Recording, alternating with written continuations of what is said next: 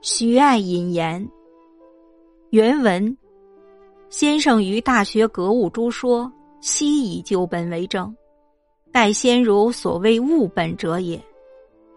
爱使闻而害，继而疑，已而殚精竭思，参互错综，以至于先生，然后知先生之说，若水之寒，若火之热，断断乎百世。以似圣人而不惑者也。先生明锐天授，然何乐坦逸，不是蝙蝠。人见其少时豪迈不羁，又常泛滥于词章，出入二世之学，骤闻世说，皆目以为立意好奇，漫不醒究。忽知先生居夷三载，处困养静，经医之功，故已超入圣域。翠然大中之正之归矣。爱朝夕至门下，但见先生之道，极之若异，而仰之愈高；见之若粗，而探之愈精；就之若近，而造之愈益无穷。十余年来，竟未能窥其藩篱。是之君子，或与先生仅交一面，或犹未闻其心态。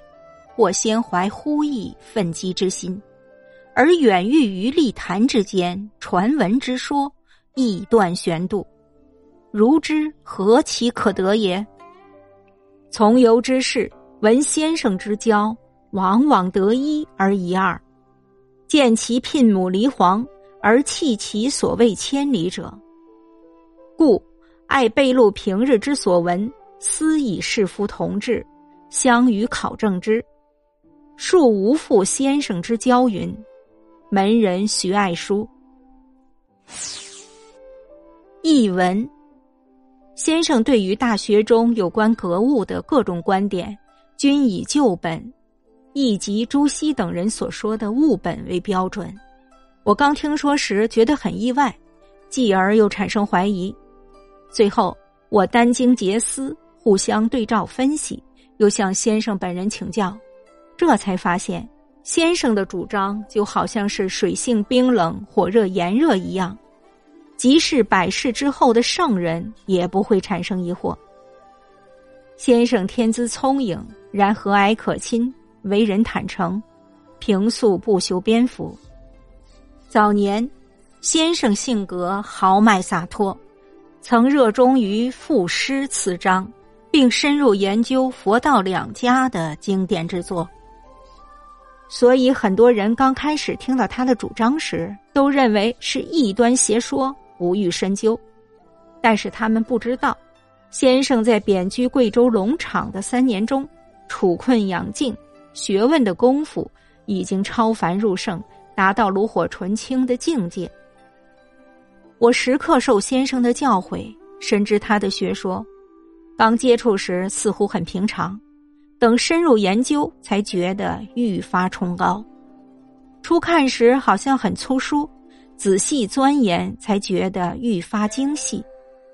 刚接近，仿佛很浅显；深入探求，才觉得没有穷尽。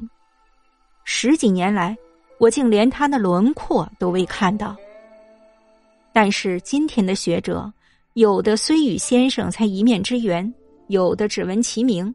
有的怀着蔑视、恼怒的情绪，还没谈上几句，就依据传闻一说妄加揣度，这样怎么可能真正理解先生的学说呢？跟随先生的人士，听着先生的教诲，常常得一而一二，如同相马时只注意马是公还是母，是黑还是黄，却忽略了能否驰骋千里的特性。因此，我特意把平时从先生那里所听到的全部记录下来，给诸位同学奉上，以便相互校正，不负先生教诲之恩。晚生徐爱书。